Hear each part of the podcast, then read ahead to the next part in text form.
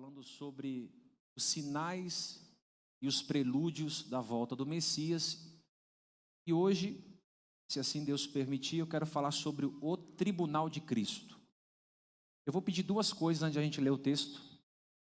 A primeira é que você desligue seu telefone se você puder, ou coloque aí no modo avião. É, e diga para o irmão já de início: não converse comigo. Isso. Se você tiver com criança e chorar, por favor, pegue no colo, vá até a porta, calma, depois você volta. Por quê? A gente precisa de toda atenção agora. Toda atenção é pouco. Toda atenção é pouco. Tá bom? Vamos lá, 2 Coríntios 5, 10. Segunda carta de Paulo aos Coríntios, capítulo 5, verso de número 10.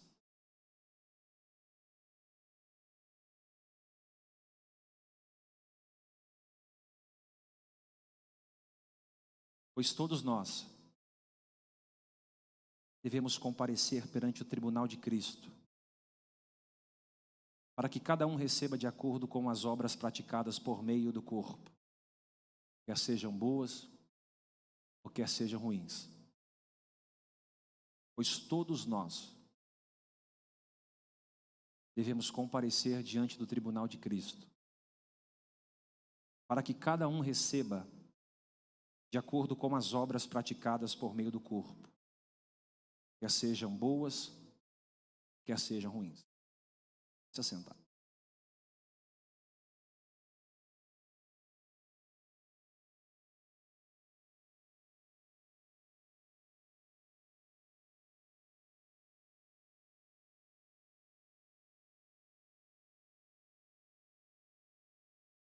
Se você tiver uma caneta,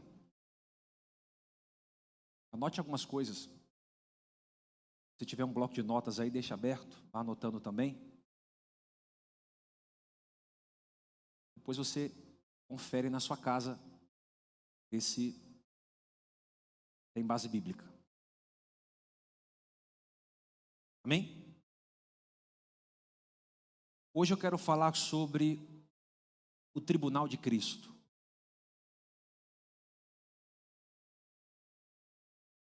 Hoje eu quero falar sobre o Tribunal de Cristo.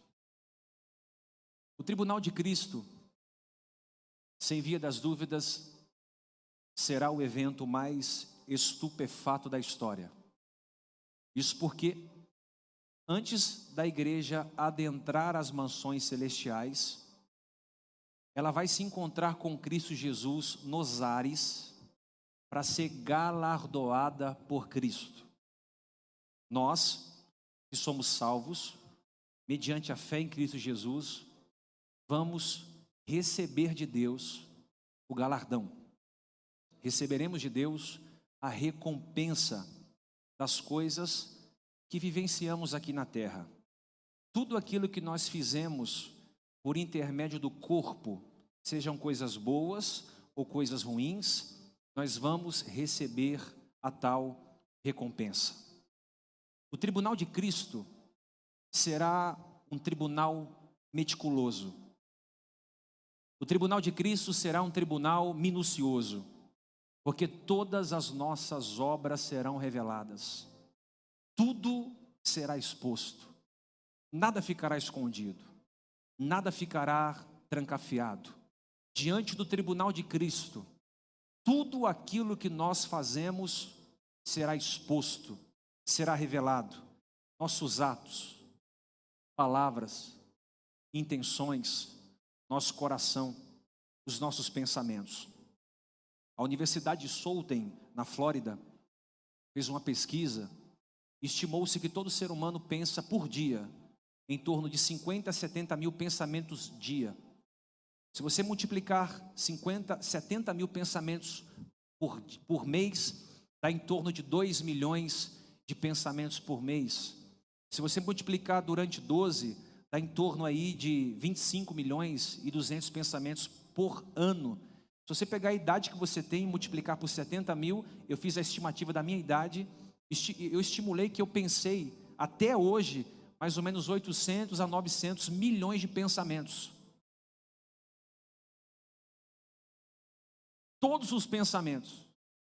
os 70 mil por dia, os 2.100 por mês, os 25 milhões de pensamentos por ano serão expostos diante de Cristo no seu tribunal.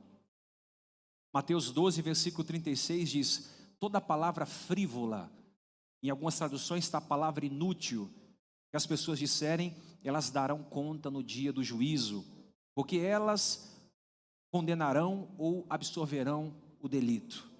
Paulo está dizendo que ninguém, nenhum de nós, poderemos escapar deste tribunal. Todos nós estamos aqui, seremos expostos diante do tribunal de Cristo. Não dá para não estar, não dá para faltar. Nós seremos obrigados a estar diante desse tribunal. Paulo diz: todos nós compareceremos diante deste tribunal de Cristo. Se eu fizesse uma pergunta a você, talvez você me responderia da forma certa ou talvez não. Mas existe uma coisa mais importante para o cristão do que a salvação? Sim. A salvação é importante para o ímpio, porque o ímpio não conhece a Deus. Mas para nós que já somos salvos mediante a fé, a salvação não é o final, ela é o início. Muita gente, por ser salvo pela graça, estagnou, conformou-se, moldou-se segundo os padrões do mundo. Deixa eu dizer algo para alguém aqui. A forma que você lida com o pecado e a forma que você lida com o sangue de Jesus vai dizer para onde você vai. Se você vai para o céu ou se você vai para o inferno. Mas a forma que você se relaciona com as obras vai dizer como você vai viver no céu. Mastiga, eu vou explicar de novo. A forma que você se relaciona com o pecado e com o sangue de Jesus vai dizer aonde você vai morar, se é no céu ou no inferno. Mas a forma que você se relaciona com as boas obras vai dizer como você vai morar no céu. Como você vai passar a sua eternidade. Existem três obras que nós podemos fazer. A primeira são obras boas. Diga obras boas. A segunda são obras ruins. Diga obras ruins. E a terceira são obras mortas. Três tipos de obras. A obra boa já diz pelo nome. Obra boa, haverá recompensa. Obra ruim é aquela que a gente não recebe uma recompensa completa, recebe uma recompensa parcial ou a gente é punido por não ter feito. A obra morta é aquela que o salvo sabe que é salvo, ele entra dentro de um barco, mas ele não salva ninguém junto com ele. Ele diz que tem fé, mas a fé que ele professa não tem vida, não tem ação. A obra é morta. Tiago 2,15 diz: Se o teu irmão tiver necessitado de roupas, ou passar por privação de alimento, e qualquer dentre vós disser: Ide em paz, aquecei-vos e comei-vos e satisfazei-vos, porém, sem lhe dar alguma coisa concreta, material. Do que adianta isso? Desse modo, em relação à fé, por si só, se não for acompanhada de obras, essa fé é morta. Tiago está dizendo: a fé sem ação é morta. A fé sem iniciativa não serve para nada. A fé sem aceleramento de processos não quer dizer nada. Ou a obra é boa, ou a obra é ruim, ou a obra é morta. Só que Paulo está dizendo: eu vou comparecer diante do tribunal de Cristo, você vai comparecer diante do tribunal de Cristo, e o mais interessante é que lá no tribunal de Cristo, nós vamos ser recompensados pelas obras que fizemos aqui. O apóstolo João, na segunda carta, no capítulo 1, versículo 8, diz: Acautelai-vos para não destruirdes a obra que realizamos com zelo, mas para que, pelo contrário, sejais recompensados rigidamente. João está dizendo: cuidado, para você não receber a recompensa parcial. Deus quer que a gente re receba a recompensa completa de todo o trabalho que a gente fez aqui na terra. Ô bispo, mas eu sou salvo, eu vou para o céu? Vai. Mas o que adianta entrar no céu sem receber as recompensas que o céu pode me dar? Escuta isso aqui. Não adianta você crer em Deus, porque até os demônios creem. E temem. Crer em Deus sem obras é fé morta.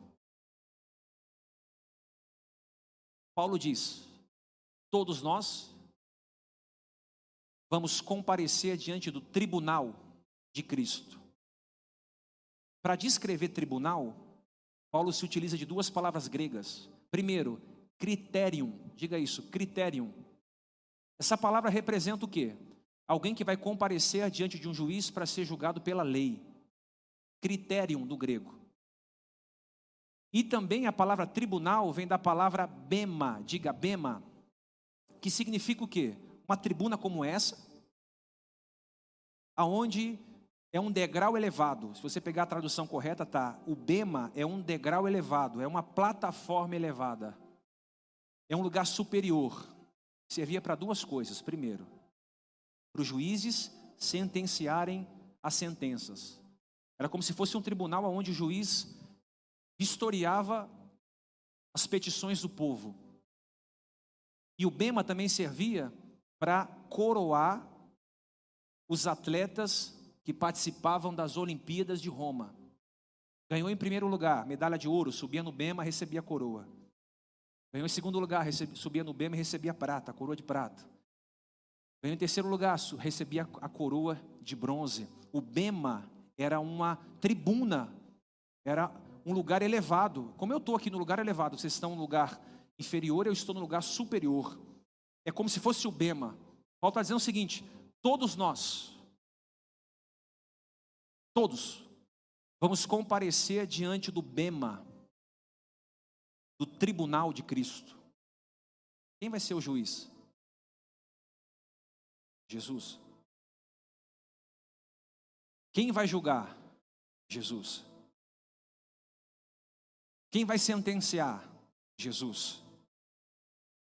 Por que Jesus? Porque em João 5,22 o próprio Jesus diz: O Pai ninguém julga, mas confiou todo o julgamento na mão do Filho. Mastiga isso aqui. Não confunda tribunal de Cristo com trono branco, são duas coisas diferentes. Diante de Deus, você só pode comparecer vestido de Jesus. Diante de Deus, você só pode comparecer diante de Deus vestido de Jesus. Na teologia se chama doutrina da justificação. Quando o justo justifica o injusto. Quando o santo purifica o profano. Diante de Deus, eu me visto de Jesus para estar diante dele. Só que diante de Jesus, eu me visto de boas obras. Tem base bíblica? Tenha. Apocalipse 22, versículo 12, diz que eu venho sem demora e trago comigo os galardões para presentear cada um segundo as suas obras. Apocalipse 2:10 diz: Ser fiel até a morte. Escute isso aqui. Apocalipse 22, versículo 2, 12, está dizendo: Eis que eu venho sem demora e trago galardão. Apocalipse 19, versículo 8 diz o seguinte: Para vestir-se foi-lhe dado a providência de linho fino, puro e resplandecente. O linho fino representa os atos de justiça dos santos. No dia do tribunal de Cristo, eu não vou estar usando Armani, não estaremos usando Zara, não estaremos usando nenhum tipo de marca convencional que hoje está em ascensão. Diante do tribunal de Cristo, nós estaremos vestidos, segundo João, em Apocalipse 19, versículo 8, estaremos ataviados de justiças. Ele vai olhar e vai ver as minhas boas obras vão estar estampadas no meu corpo. O que me preocupa é que muitos de nós estaremos nu, com a mão no bolso diante dele, porque não temos obras. A Bíblia diz que diante do Bema, do tribunal, o justo juiz há de nos julgar, e ele vai julgar segundo as coisas que eu fiz por intermédio do corpo. E a Bíblia diz que ele vai nos dar um galardão. Ele vai nos dar o quê? O que é o galardão? o galardão é, é a recompensa do trabalho. Nunca você vai esquecer mais disso. O que, que é o galardão? É a glória, é a honraria. Paulo diz que é a coroa. O que, que é o galardão? É a recompensa de tudo que eu fiz, de todo o trabalho que eu fiz, de todo o esmerilho que eu tive na obra de Deus. Eu vou receber no tribunal de Cristo o galardão. Existem vários tipos de galardões e vários tipos de coroa. Existe a coroa da vida. Diga isso, coroa da vida. A coroa da vida é a coroa que foi dada e será dada aos heróis da fé. Homens que não tiveram medo de morrer na boca de leões, homens que não tiveram medo de morrer quando a igreja foi perseguida, homens que foram cerrados ao meio, homens que viveram uma, viveram uma vida tão consagrada que entregaram a sua vida por amor à obra de Deus. Esses receberão a coroa da vida. Se entregaram à morte, se doaram para a obra de Cristo. Apocalipse 2,10: ser fiel até a morte, ser fiel até a morte. Ele não manda a igreja se esconder, ele não manda a igreja ter medo, ele diz: ser fiel até a morte, vírgula, e dar-te-ei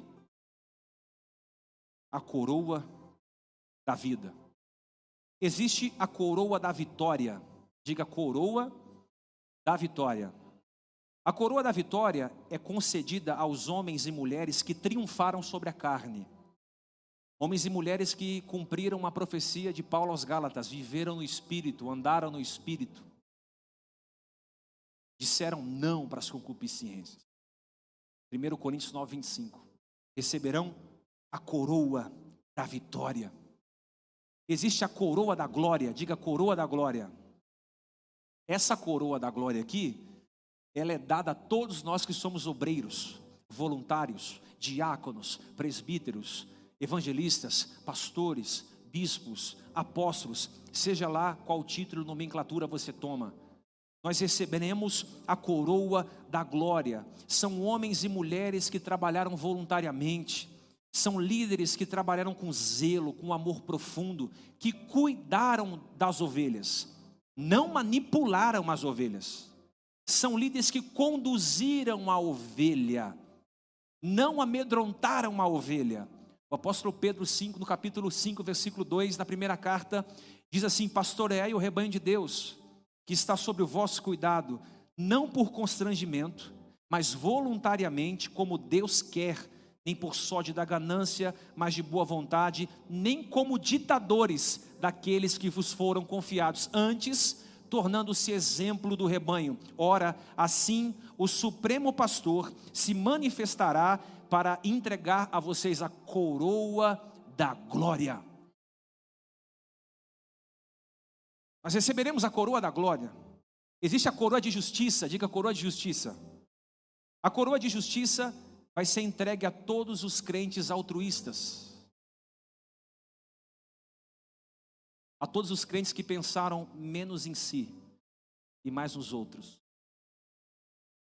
A coroa da justiça será entregue a todos os cristãos que não enxergaram o mundo como o tamanho do seu umbigo. São homens e mulheres que, por amor ao outro, sofreram naufrágios, perseguição, problemas, aflições. O apóstolo Paulo, ele mesmo descreve que receberia essa coroa capítulo 4, versículo 7 da segunda carta, ele diz: Combati o bom combate, completei a corrida, guardei a fé. Agora, ó a certeza do cara, está preparado? O que está preparado, pastor? A coroa. Qual coroa? Da justiça. Que o Senhor, justo juiz, me concederá naquele dia. Olha a convicção. Eu receberei a coroa da justiça e não somente a mim, mas certamente todos aqueles que amaram a sua vinda. Vou falar de novo isso aqui. Todos aqueles que amaram a sua vinda. Nós estamos falando sobre a vinda de Jesus. Quantos aqui amam a vinda de Jesus? Existe a coroa do gozo. Diga coroa do gozo. O que é a coroa do gozo? A coroa do gozo vai ser entregue a todos aqueles que ganharam almas para Jesus.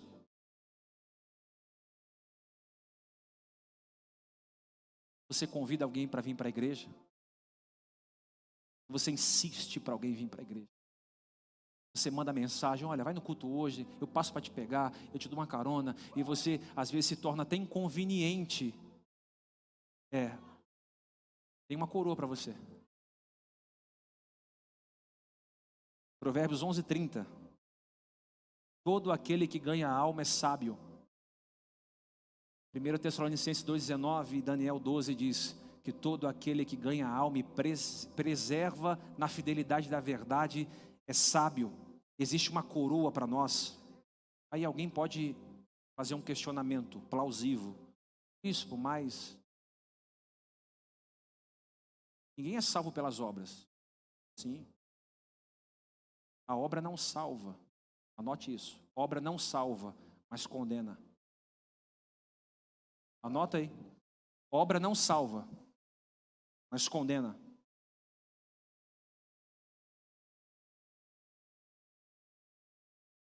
Todas as obras que você faz aqui na terra reverbera na eternidade. Nós vamos comparecer, músicos, voluntários, pastores, membros. Nós vamos comparecer, todos nós, esse julgamento aqui é só para salvo. Vai ter ímpio nesse julgamento. No dia do trono, do tribunal de Cristo, não tem ímpio. No tribunal de Cristo não será julgado pecados. No tribunal de Cristo será julgado obras, boas ou ruins. Nesse tribunal você não vai ser julgado se vai ser salvo ou não, você já é salvo por estar nesse tribunal. O que conta nesse tribunal aqui é como eu vou viver após estar salvo no céu. É a posição que eu vou estar no céu. Vamos dizer que é um edifício de 100 andares.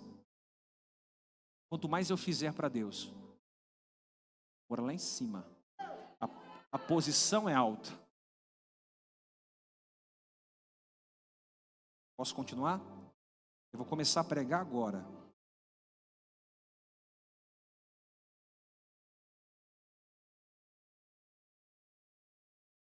Que, que vai ser julgado nesse tribunal?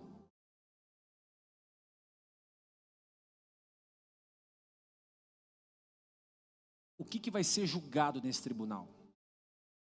Depois que eu pregar esse tema aqui, nunca mais você fará a obra de Deus relaxadamente.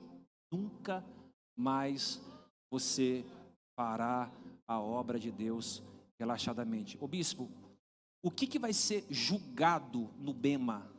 Do tribunal de Cristo? Primeira coisa. A forma que eu fiz as coisas para Deus.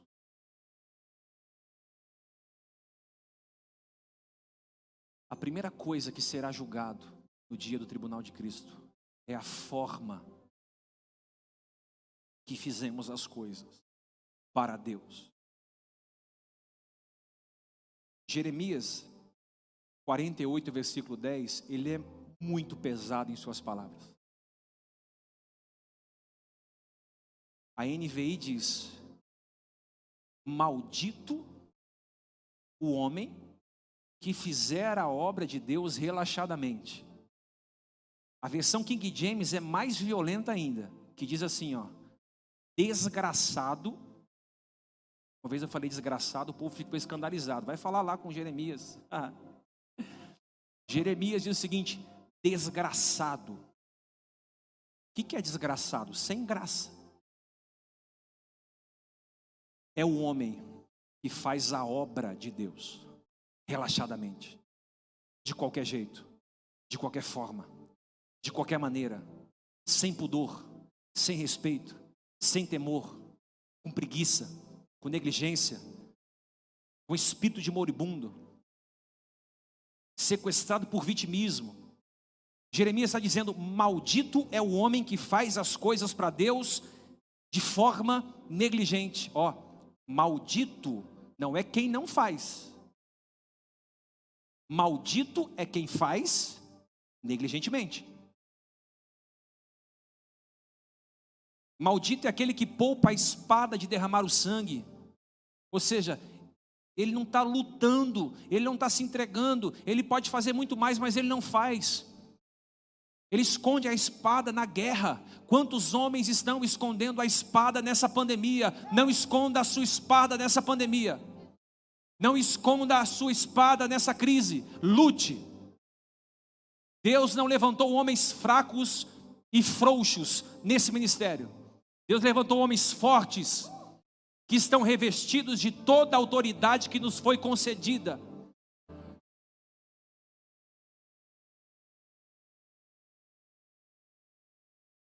Lá diante do tribunal, Deus vai julgar, Jesus vai julgar a forma que eu fiz as coisas para Deus. Vamos mastigar agora, escute bem isso. 1 Coríntios 3,10, olha isso aqui. Segundo a graça de Deus que me foi ortogada, Paulo dizendo: Eu, como prudente construtor, lancei o alicerce e outro está edificando sobre ele. Entretanto, reflita bem como cada um constrói. Eu estou todo arrepiado, irmão. Se eu não continuar, alguém prega para mim, continua. Se eu não for arrebatado até o final. Porque ninguém pode colocar outro fundamento além do que já está posto, o qual é Cristo Jesus. Se alguém edifica sobre Cristo Jesus utilizando ouro, prata, pedras preciosas, madeira, feno ou palha, sua obra será manifesta.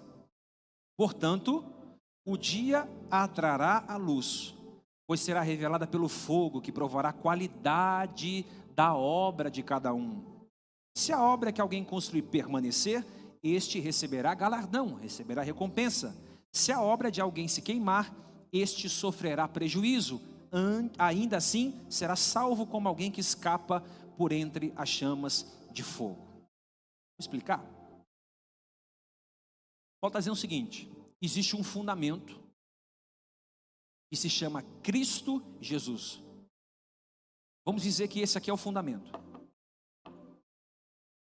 Paulo está dizendo: existe um fundamento chamado Cristo Jesus, certo? Amém? E existem seis formas de se edificar sobre Jesus. Seis. Ele vai citar primeiro três delas: ouro, prata, pedras preciosas. Ouro, prata, pedras preciosas. Olha o que Paulo diz.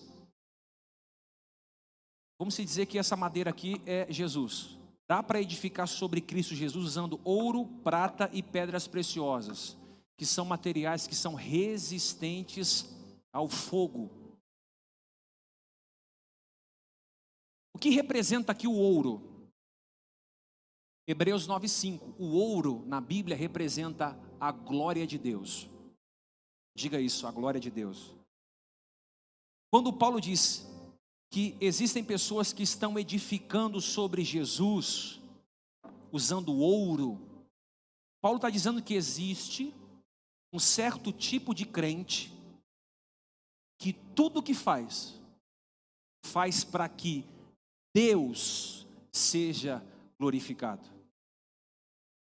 Paulo está dizendo que existe um povo na igreja, não são todos, que está edificando usando ouro, ou seja, tudo que faz, ele canta para a glória de Deus. Ele, ele prega para a glória de Deus.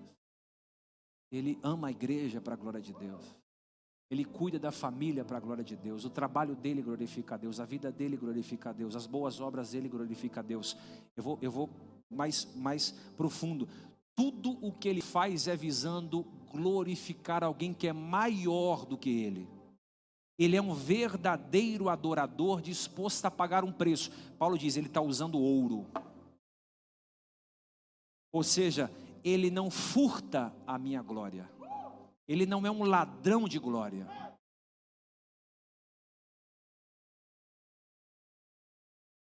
Ele não sabota as pedras afogueadas igual Lúcifer. Lúcifer roubava as pedras afogueadas do trono de Deus e trazia para si. Tudo que ele faz é para glorificar Deus. Paulo está dizendo, ele está tá edificando sobre Jesus usando ouro. Ele diz também que dá para edificar sobre Jesus usando prata, diga prata. Toda vez que você lê prata na Bíblia, prata representa redenção. Por que redenção? Porque os senhores feudais, os romanos, compravam os escravos usando prata. Representa redenção. Redenção representa vidas, almas. Cristo nos redem, é o nosso Deus redentivo. Ele se entregou por nós, ele nos rendeu da morte. Paulo está dizendo: existe um tipo de crente que ele está edificando sobre Jesus usando prata. Ou seja, ele não perde tempo, ele está ganhando vidas para Jesus. Onde ele pode pregar, ele prega. Ele ganha a vizinha, ele ganha alguém no trabalho, ele ganha, ele ganhou o marido, ela ganhou o marido, ela ganhou o filho. É, é, é, é tudo que ela faz é, é na intenção de ganhar alguém para Jesus. Ela ama ganhar vidas, ele ama ganhar vidas. Então ele está edificando sobre Jesus na intenção de fazer por vidas, de amar vidas, de se solidarizar para vidas. Ele está edificando usando prata. E existe também um tipo de crente que está edificando usando pedras preciosas. Isso aqui é demais. A pedra preciosa, além de ser linda, ela chama atenção. Paulo está dizendo: existe um povo na igreja, um povo, um, povinho na igreja, que tudo que faz é para a glória de Deus. Não é todo mundo não. Existe um povinho na igreja que adora ganhar almas. E existe um povo na igreja que está edificando usando pedras preciosas. Sabe o que significa pedras preciosas? A palavra refinada de sabedoria. Paulo está dizendo: existe uma igreja que ama ouvir verdades que ama ouvir a palavra, que medita na palavra de dia e de noite, que não somente é ouvinte, mas participante da palavra, praticante da palavra. Ele usa a palavra ao seu favor, ele usa a palavra para profetizar, ele lê a palavra, medita na palavra, estuda a palavra, escreve a palavra, grifa a palavra, ele ama a palavra. Irmãos, nós precisamos se enquadrar dentro desses três fundamentos. Utilizamos ouro, utilizando prata e utilizando pedras preciosas. Representa uma igreja que ganha almas para Jesus, representa uma igreja que tudo que faz faz para a glória. A glória não é para mim, não é para você, não é para ninguém. A glória é para Deus. E aqui está reunido no meio dessa pandemia um povo que ama ouvir a palavra de Deus. Pega a sua Bíblia na mão aí, levanta ela para o céu eu vou liberar uma palavra para você. Você está edificando a sua vida usando prata, usando ouro e usando pedras preciosas. No dia do juízo, tudo isso vai ser levado em consideração. Deus está dizendo: Bem-aventurados sois vós, porque medita na minha palavra de dia e de noite, irmãos.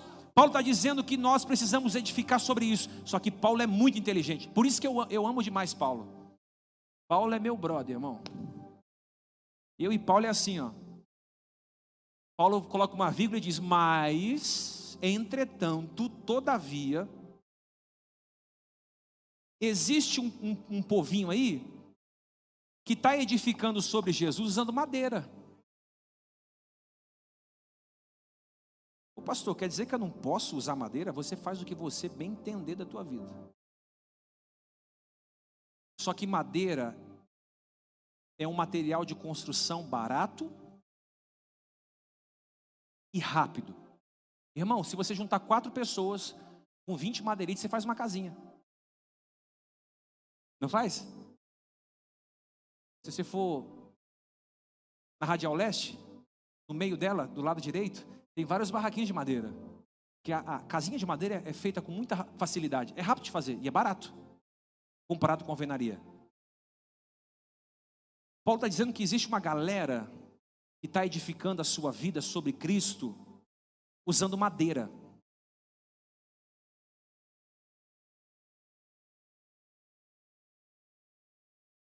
O que representa isso aqui?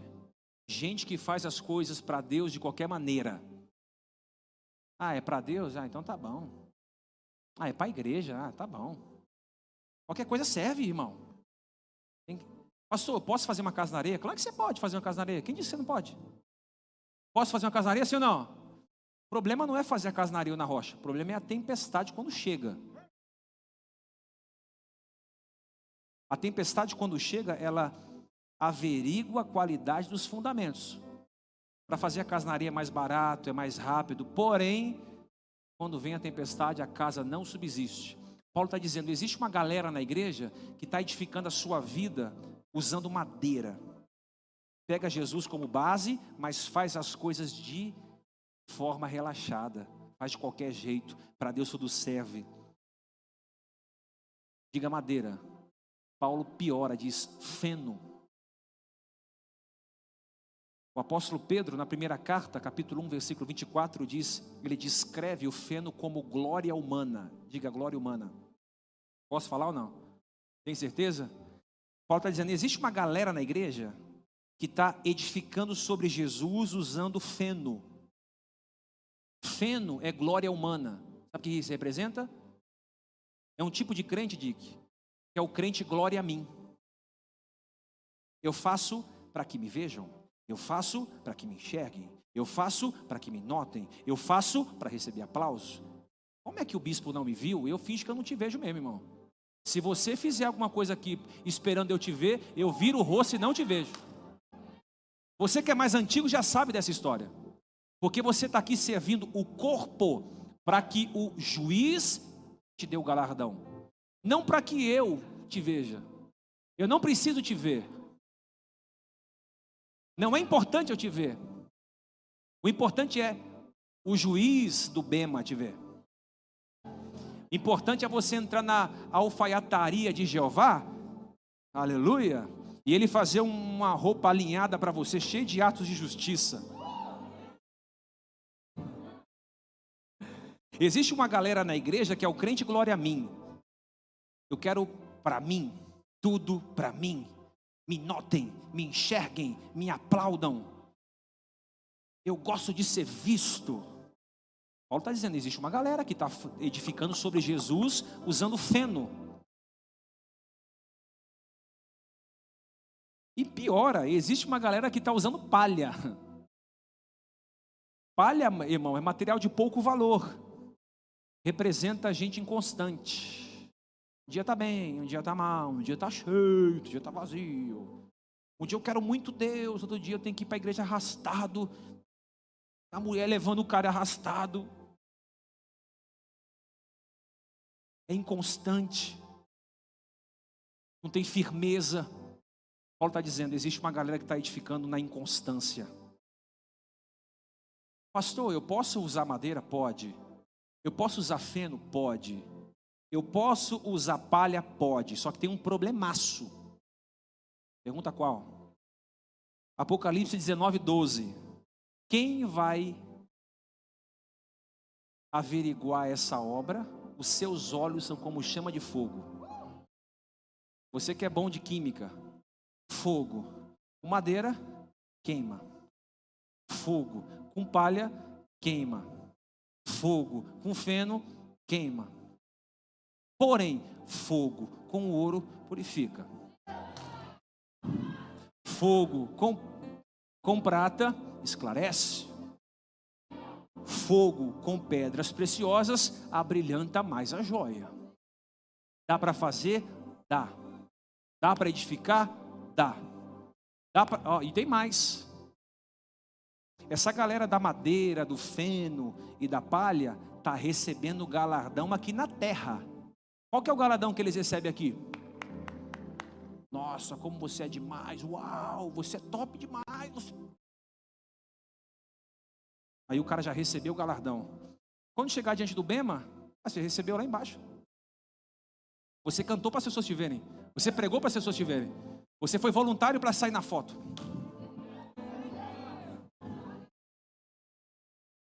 Posso falar ou não? Você que sabe. Você tem dois chamados específicos. Quantos? Primeiro, salvação, diga salvação. Depois, serviço. Não é ser visto, é serviço. Ah, eu fui salvo pela graça mediante a fé em Cristo Jesus e agora as bênçãos vão cair do céu. Não vai. Não vai. A única coisa que caiu do céu lá no tempo, no tempo antigo foi fogo e maná. E chuva. Nós vamos precisar pegar a bacia e lavar os pés. Irmão, tá na igreja é para trabalhar. Não é para ficar engordando, não, ouvindo sua palavra, engordando, não. É trabalho. Se não trabalha aqui, trabalha em casa. Se não trabalha em casa, trabalha na empresa. Onde você vai, você é um pregador de boas novas. Tem ovelha já inchada. Ai, todo dia eu estou no culto. Mas não compartilha a gordura com ninguém.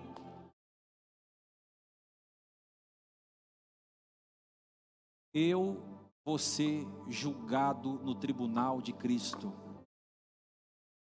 Eu serei julgado no tribunal de Cristo. E as minhas pernas tremem. Eu serei julgado no tribunal de Cristo. A forma que eu fiz as coisas para Deus, serei julgado. Irmãos, às vezes eu passo 20 horas fazendo uma mensagem, minha esposa está de prova aqui. Meus amigos mais próximos sabem. Às vezes eu fico três dias, quatro dias, às vezes 12 horas no dia, 15 horas no dia, às vezes eu fico até as três, quatro horas da madrugada preparar um sermão para você. Eu poderia pregar 600 sermões sem repetir um para você. Mas quando eu entro no meu quarto e às vezes deixo a minha esposa, meus filhos para estudar, para que você entre aqui num domingo de noite, numa quarta-feira e coma, se alimente o melhor alimento possível. Sabe por quê? Porque eu, como seu pastor, não posso fazer as coisas para Deus relaxadamente. Eu não posso requentar o pão de ontem e servir para você hoje. Eu preciso buscar a Deus sabedoria e discernimento para que você se alimente bem e alimentado bem, você tenha constância e firmeza lá fora porque as minhas obras serão expostas diante de Deus. Eu não, nós não abrimos uma igreja para edificar na fama, para edificar no feno, para edificar na madeira e nem na palha. Nós abrimos uma igreja, por mais que ela demore para crescer nesse bairro, por mais que nós sejamos os últimos a crescer até uma sede própria, um lugar maior, nós vamos edificar essa comunidade usando ouro, prata e pedras preciosas.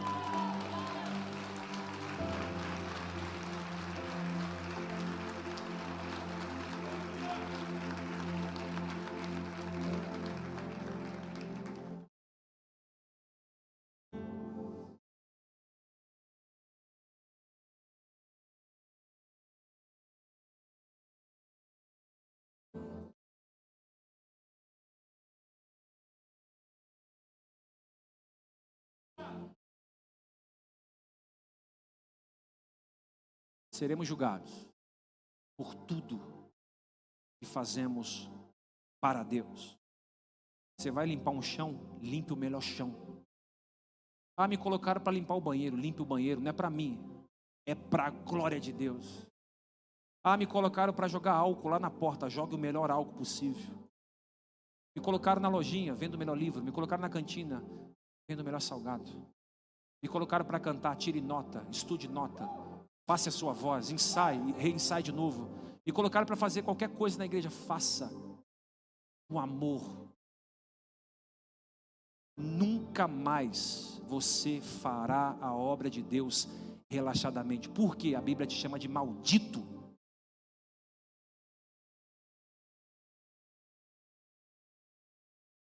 Colossenses 3, versículo 23. E tudo quanto fizerdes, tudo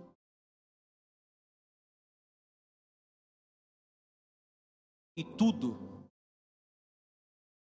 quanto fizerdes. Vai na feira, vai limpar a casa. Você que é casado, vai ter relação com a sua esposa.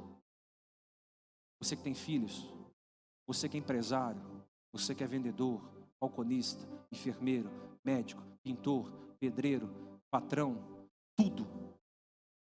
Tudo que fizer, Paulo diz à igreja de Colosso, tudo tudo, tudo, faça de todo o coração. Vou visitar alguém, vai de coração. Vou no shopping com a esposa, não vai murmurando, não, vai de coração. Eu vou fazer uma comida aqui, faça de coração. Vou fazer um café para alguém, faça de coração. Vou receber alguém em casa, receba de todo o coração. Eu vou ajudar alguém, faça de todo o coração. De todo o coração, faça de todo. Aí Paulo piora todo, ele diz: faça como para Deus e não para homens. Percebe aqui, vertical e horizontal, ele sempre chama para cima, porque Deus nunca vai ser ingrato com você, Deus nunca vai te decepcionar, Deus nunca vai te trair, Deus nunca vai pegar alguma coisa sua emprestada, não vai te devolver. Deus nunca vai dizer que vai e não vai, Deus é fiel. A Bíblia não diz que ele é leal. Leal é característica de homens. Deus é fiel. Faça como para Deus. Ninguém me viu na empresa. Você não está falando do seu patrão. Um pegou ali. Vou falar de novo. Você não está falando do seu patrão. Paulo diz: faz para Deus.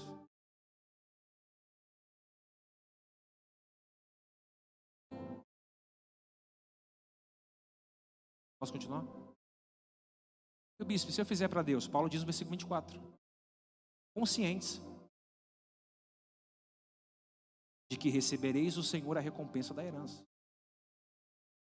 Olha a inteligência do apóstolo Paulo. Se você fizer de todo o vosso coração, não para homens, mas para Deus, recebereis toda a recompensa. Que recompensa é essa? É o galardão. Então você que fica se comiserando, ninguém me liga, ninguém me visita, ninguém me abraça, ninguém me ama, faça tudo, tudo, para que Deus te veja, para que Deus te aplauda. Existe uma torcida no céu, uma nuvem de testemunha, diz no livro de Hebreus. Assiste a sarando, assiste você.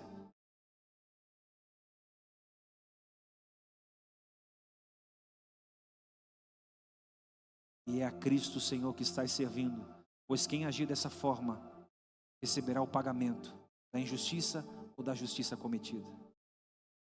Diga para o irmão: você será julgado pela forma que você fez as coisas para Deus.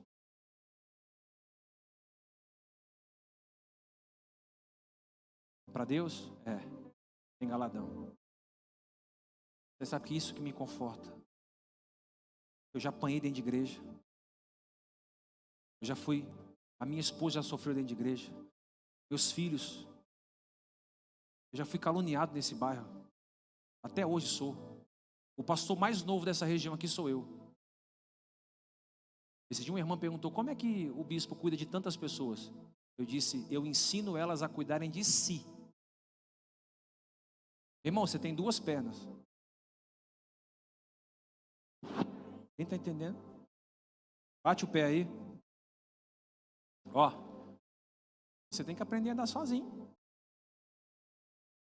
Esse tempo de mamadeira gospel, de fralda descartável evangélica, acabou. Cordão umbilical, esquece, irmão. Aqui é igreja para gente grande. Ou não? É. Esse negócio de cabejando o anel do apóstolo, esquece, irmão. Esse negócio de ficar me ligando, bispo, eu compro um carro vermelho ou azul. Você compra a cor que você quiser. Se quiser comprar rosa, eu ainda ando, ando no rosa. Aqui você é livre. Só me promete algo. Nunca faça da sua liberdade libertinagem para pecar. Tudo com moderação. Tudo. E a gente se vê no céu. Termino a forma que eu faço as coisas para Deus, existe uma lista de A a Z, mas eu não tenho tempo, então vou falar só duas. E a forma que eu faço as coisas para o, o próximo. Eu vou ser mais simplista. A forma que fazemos as coisas para o próximo, eu não vou nem usar uma visão macro, tá? Eu vou usar uma visão micro. A forma que eu faço as coisas para minha esposa, por exemplo. forma que a minha esposa faz as coisas para mim. A forma que o filho faz as coisas para o pai, o pai para o filho. A forma que o avô faz as coisas para o neto, neto para o avô. Para nós que somos família, a forma que a ovelha trata o pastor. Eu me sinto muito amado por vocês. E respeitado por todos vocês. Eu nunca desrespeitei ninguém aqui. Mas a forma que você me trata e eu te trato, porque somos famílias da fé, será julgado no tribunal. Se você me honrar na ausência, o juiz está vendo. Se eu te honrar na ausência, o juiz está vendo. Quando você tem possibilidade de mentir, você diz, não vou mentir não. Quando você tem poss possibilidade de, de cobiçar, você diz, não vou cobiçar. Quando você tem possibilidade de perdoar você perdoa. Tudo isso é contado no dia do juízo. Romanos 14, 10. Mas tu, por que julgas teu irmão? Por que aponta o dedo para teu irmão? Por que, que você vive no Facebook dos outros, dando alfinetada nos outros? Aqui, se Paulo tivesse hoje, ele falava isso. Se fosse hoje, ele colocaria assim: Por que tu entra no Instagram do outro e comenta uh, no comentário? Demoniado, né? Pior coisa que tem é quando o irmão entra no. Esse dia, o irmão queria que você estivesse me assistindo aqui. Ao invés de você, vem aqui na igreja, fala para nós aqui. O irmão escreveu assim: Você prega uma mensagem teologicamente perfeita. Vírgula. Mas precisa usar umas roupas mais decentes. Por exemplo, use terno para pregar. Irmão, eu tenho vários ternos. Sabe quem não deixa usar terno?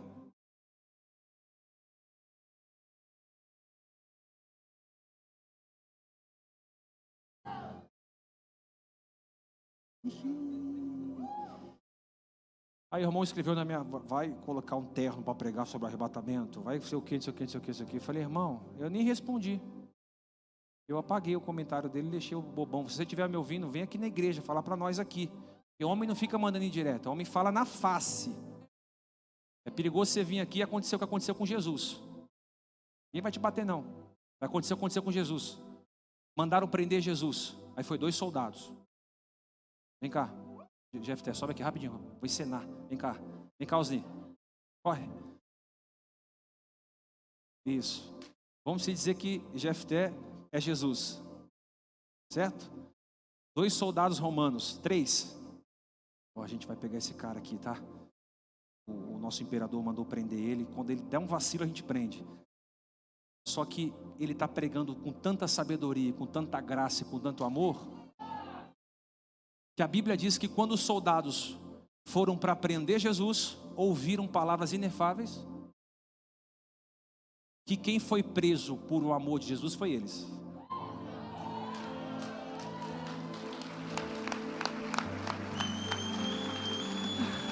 Quem está entendendo? Ai, irmão do céu. Você que está julgando a gente, você vai comparecer no Bema. Irmão, não adianta terno no Bema, não. Roupa floral. É vestes de justiça.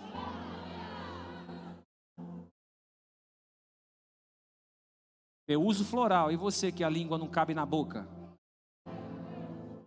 Se tiver alguém que. Irmão, se você tiver contra a, a, a roupa floral, eu vou te dar algumas lojas. Você compra umas roupas top para mim que eu uso também. Sem crise. Eu sei que não tem, mas Compra para todo mundo, né? Camisa 44, extra G, pode trazer que eu uso. Então, a forma que a gente trata o irmão, ó, lá no tribunal vai ser julgado.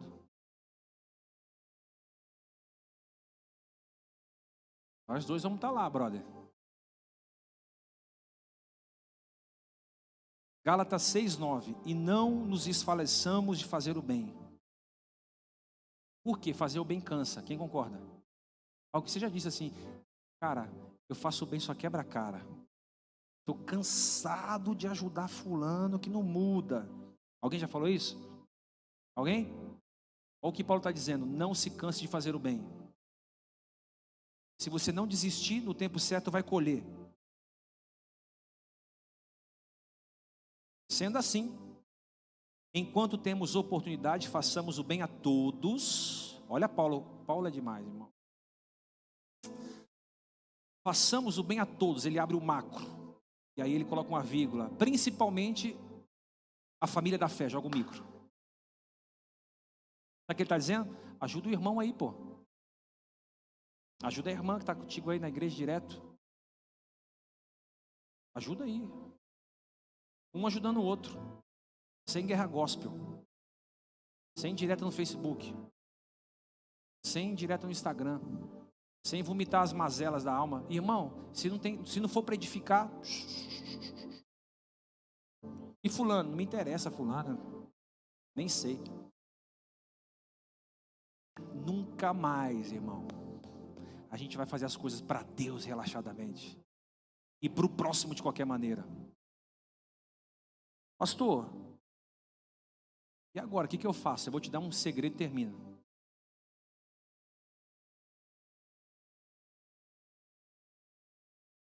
Quantos aqui tem conta em banco? Levanta a mão. Não é para dar dinheiro, não. Pode levantar tranquilo.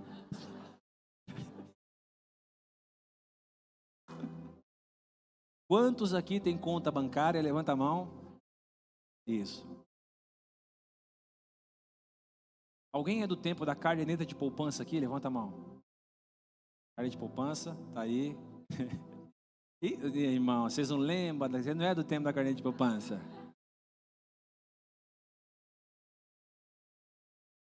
Da Previdência Social. Alguém é do tempo da Previdência Social? Igreja novinha. Tá bom, o segredo termina. O que, que a gente tem que fazer hoje? Você não abriu uma conta no Bradesco, no Itaú, Santander, SBC, Unibanco, sei lá que for. Abriu ou não? O que, que Deus espera de nós hoje? Que a gente abra uma conta no Banco Celestial e todos os dias a gente vá no caixa onde o tesoureiro é Jeová Jiré, e deposite um pouco de empatia. Então, segunda-feira, você diz, Senhor, dá um pouquinho de empatia aqui, eu ajudei meu irmão, aí deposita um pouquinho. Terça-feira, deposita mais um pouquinho de amor. Quarta-feira, deposita um pouquinho de solidariedade.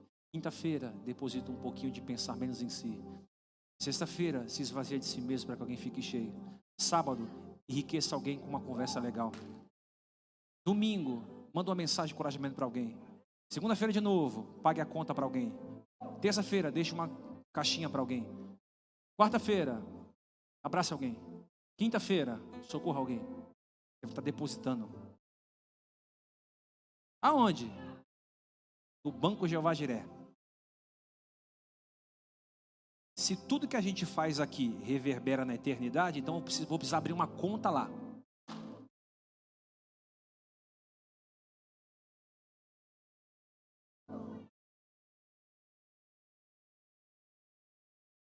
Então você vai depositando um pouquinho de amor, um pouquinho de empatia, um pouquinho de solidariedade, um pouquinho de esperança, um pouquinho de paz, um pouquinho de paciência. Pastor, está dando tudo errado. Vai lá no banco, deposita coragem. Pastor, terrível, deposita fé. Pastor, estou quase matando alguém, deposita perdão no banco. Pastor, estou com o coração triste. Joga essa água amarga fora. Vai lá no banco e joga no banco. O banco está aqui. Ó. E aí, quando você morrer? Aí Paulo disse: se nós morrermos, no arrebatamento os corpos dos mortos ressurgirão estivermos vivos na volta de Jesus, a gente vai subir.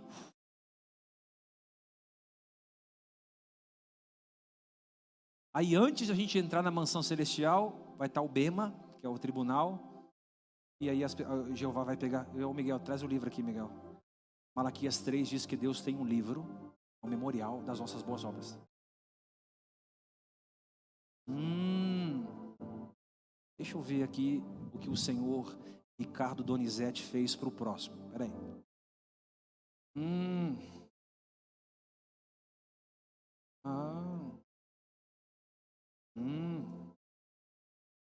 Uau. Hum. Nossa. Nossa. Oh. Muito bom. Nossa. Gostei. Nossa, isso aqui foi demais. Nossa, lembro disso aqui. Traz as coroas aqui.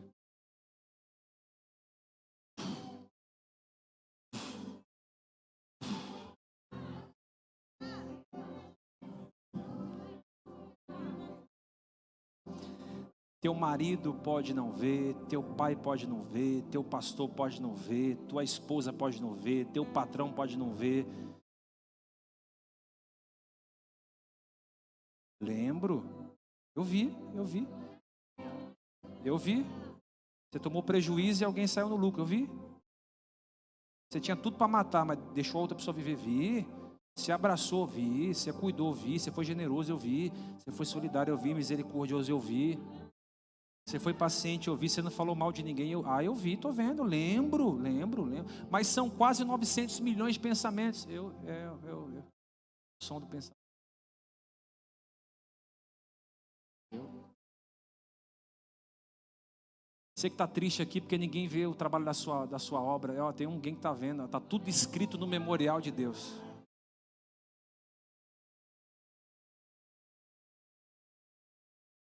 Aí vai ter uma fila assim. Irmão do céu. Fica imaginando a gente ali naquela fila. E o pai abrindo o nosso livro assim, Diego, ô oh, Diego, eu vi aqui, filho. Ah, a igreja, se abriu a igreja lá em 2014, né? Vi, filho. Nossa. Vi. Ah, eu vi quando você deu um pão para um morador de rua no farol, vi. Poxa, está aqui anotado, foi tal dia. Ah, nem lembrava mais, é, mas eu não me esqueço, não. Poxa, eu vi quando você emprestou o cartão para alguém usar lá que estava. Eu vi aqui, está aqui, ó. Eu vi quando te chamaram para uma rebelião, você dizia, eu não. Ó, aqui, ó. Aqui, ó. Eu vi quando fizeram uma, uma patotinha na igreja para falar mal do pastor, você disse, eu não. Vai vocês, estou fora. Aqui, ó. Eu vi quando você fez uma compra e levou na casa de uma família pobre. Está aqui. Você, você, lembra? Ah, não lembro mais não. É, está aqui. Ó. Eu vi quando você dizimou. Está aqui. Você ajudou a obra de Deus. É, está aqui. E aí? Tem coroa, filho.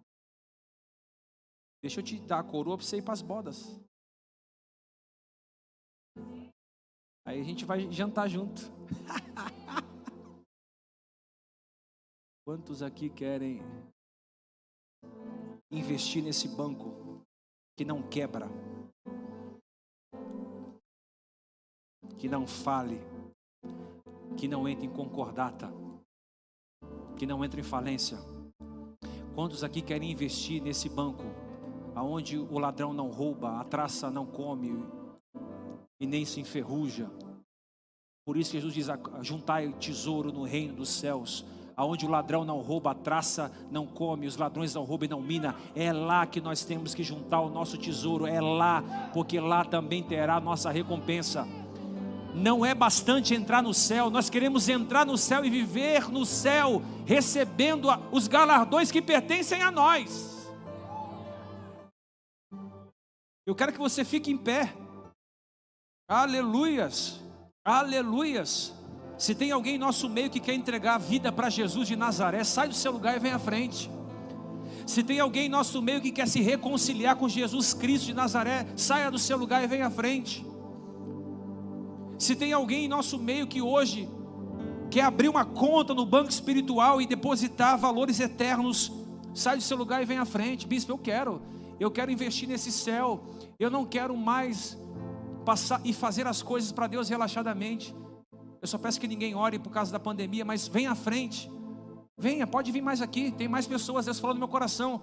Existem pessoas aqui que não podem ir embora sem antes serem ataviados de boas obras. Deus está vendo toda a obra que você faz, que eu faço, que a Sarano faz. Entregue a sua vida para Jesus hoje. Entregue o seu coração para Jesus hoje. Não saia daqui sem entregar sua vida para Jesus. Os dias são maus. Prepare a tua casa, porque dias maus virão.